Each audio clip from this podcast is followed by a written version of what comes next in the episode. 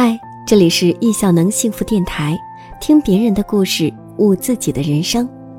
今天和你分享的文章，做一个有仪式感的人，很幸福。来自易效能二十一天线上训练营学员郭燕，美美的九零后，留学硕士。或许你有过这样的经历：某天你醒得蛮早的，你很开心，然后你拿起手机东看看西看看。最后什么也没干，时间一转眼已经到了中午。虽然你也早起了，可是没有成果，你并不开心。我也会这样，没关系，不要难过。当你开始意识到难过时，你已经在开始慢慢变好了。不要着急，慢慢来，会变好的。事实上，只有我们起来了，才可以去实现在晨间计划一天。你也许会说。我躺在床上也可以工作，但真的是这样吗？不要狡辩，也永远不要对没尝试过的事情说不。给自己一个早起仪式，在美好的晨间起床，喝杯水，去到办公桌上开始计划你的一天，你会发现一切都不一样了。或许你也已了解到。古今中外，无数的名人、成功人士都有一个共同的早起习惯。但今天我想说，成功人士还有另一个很好的习惯：看到别人有好的习惯，他们会把它变成自己的习惯。曾国藩说：“早起是治家之本。”美国富兰克林总统每天过晚食早午的生活。每天早上五点起床，然后问自己今天我要做些什么。迪士尼的老板周末也会四点钟起床，没有周末和工作日之分，也是他们保持好习惯很好的方法。今天我们来聊一聊那些总喊你早睡早起的人，不曾告诉你的那些小事情，让我帮你从理论落实到行动。比如说，如何起床，应该在什么时间起床。每天早上叫醒我们最好的应该是什么？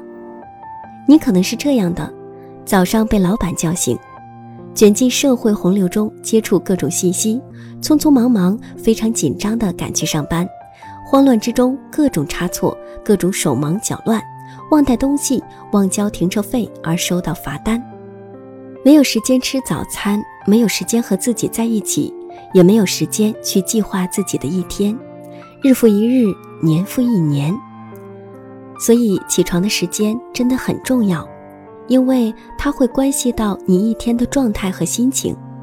易效能时间管理机构创始人易武斌建议，最好的起床时间是日出，或者比日出早一点点。每个城市的日出时间不一样，一年四季的日出也不太一样，但每天的日出时间相差不大。查看天气时，留心观察日出时间，很快你就会发现大自然的节律。我们可以尊奉它，迎着日出，幸福感满满的开启新的一天。那么，用什么来叫醒自己呢？我想很多人都会说闹钟，可能有些人手机里还设了十个闹钟。其实我以前也是这样的，我甚至用过一种聋哑人专用的震动闹钟。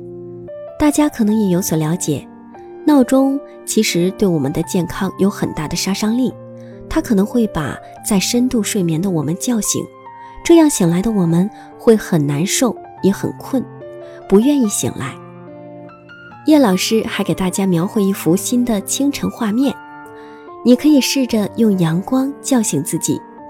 当我们的身体感受到早上的光线，我们的交感神经就开始苏醒。你可以醒来后点上香氛，放一段舒缓的音乐，用精油、香氛、音乐来唤醒自己。你也可以去做一个淋浴，热水从脚到腿，慢慢到头顶，想象着五颜六色的颜色，在头顶变成一束光，在内心去感恩，感恩自己及身边的一切，开开心心的去迎接新的一天。当你透过光线。音乐香味，你就能彻彻底底把自己唤醒了，然后活力满满的开始美好的一天。哇，从明天起做一个幸福的人吧，多爱自己一点，多给自己一些仪式感。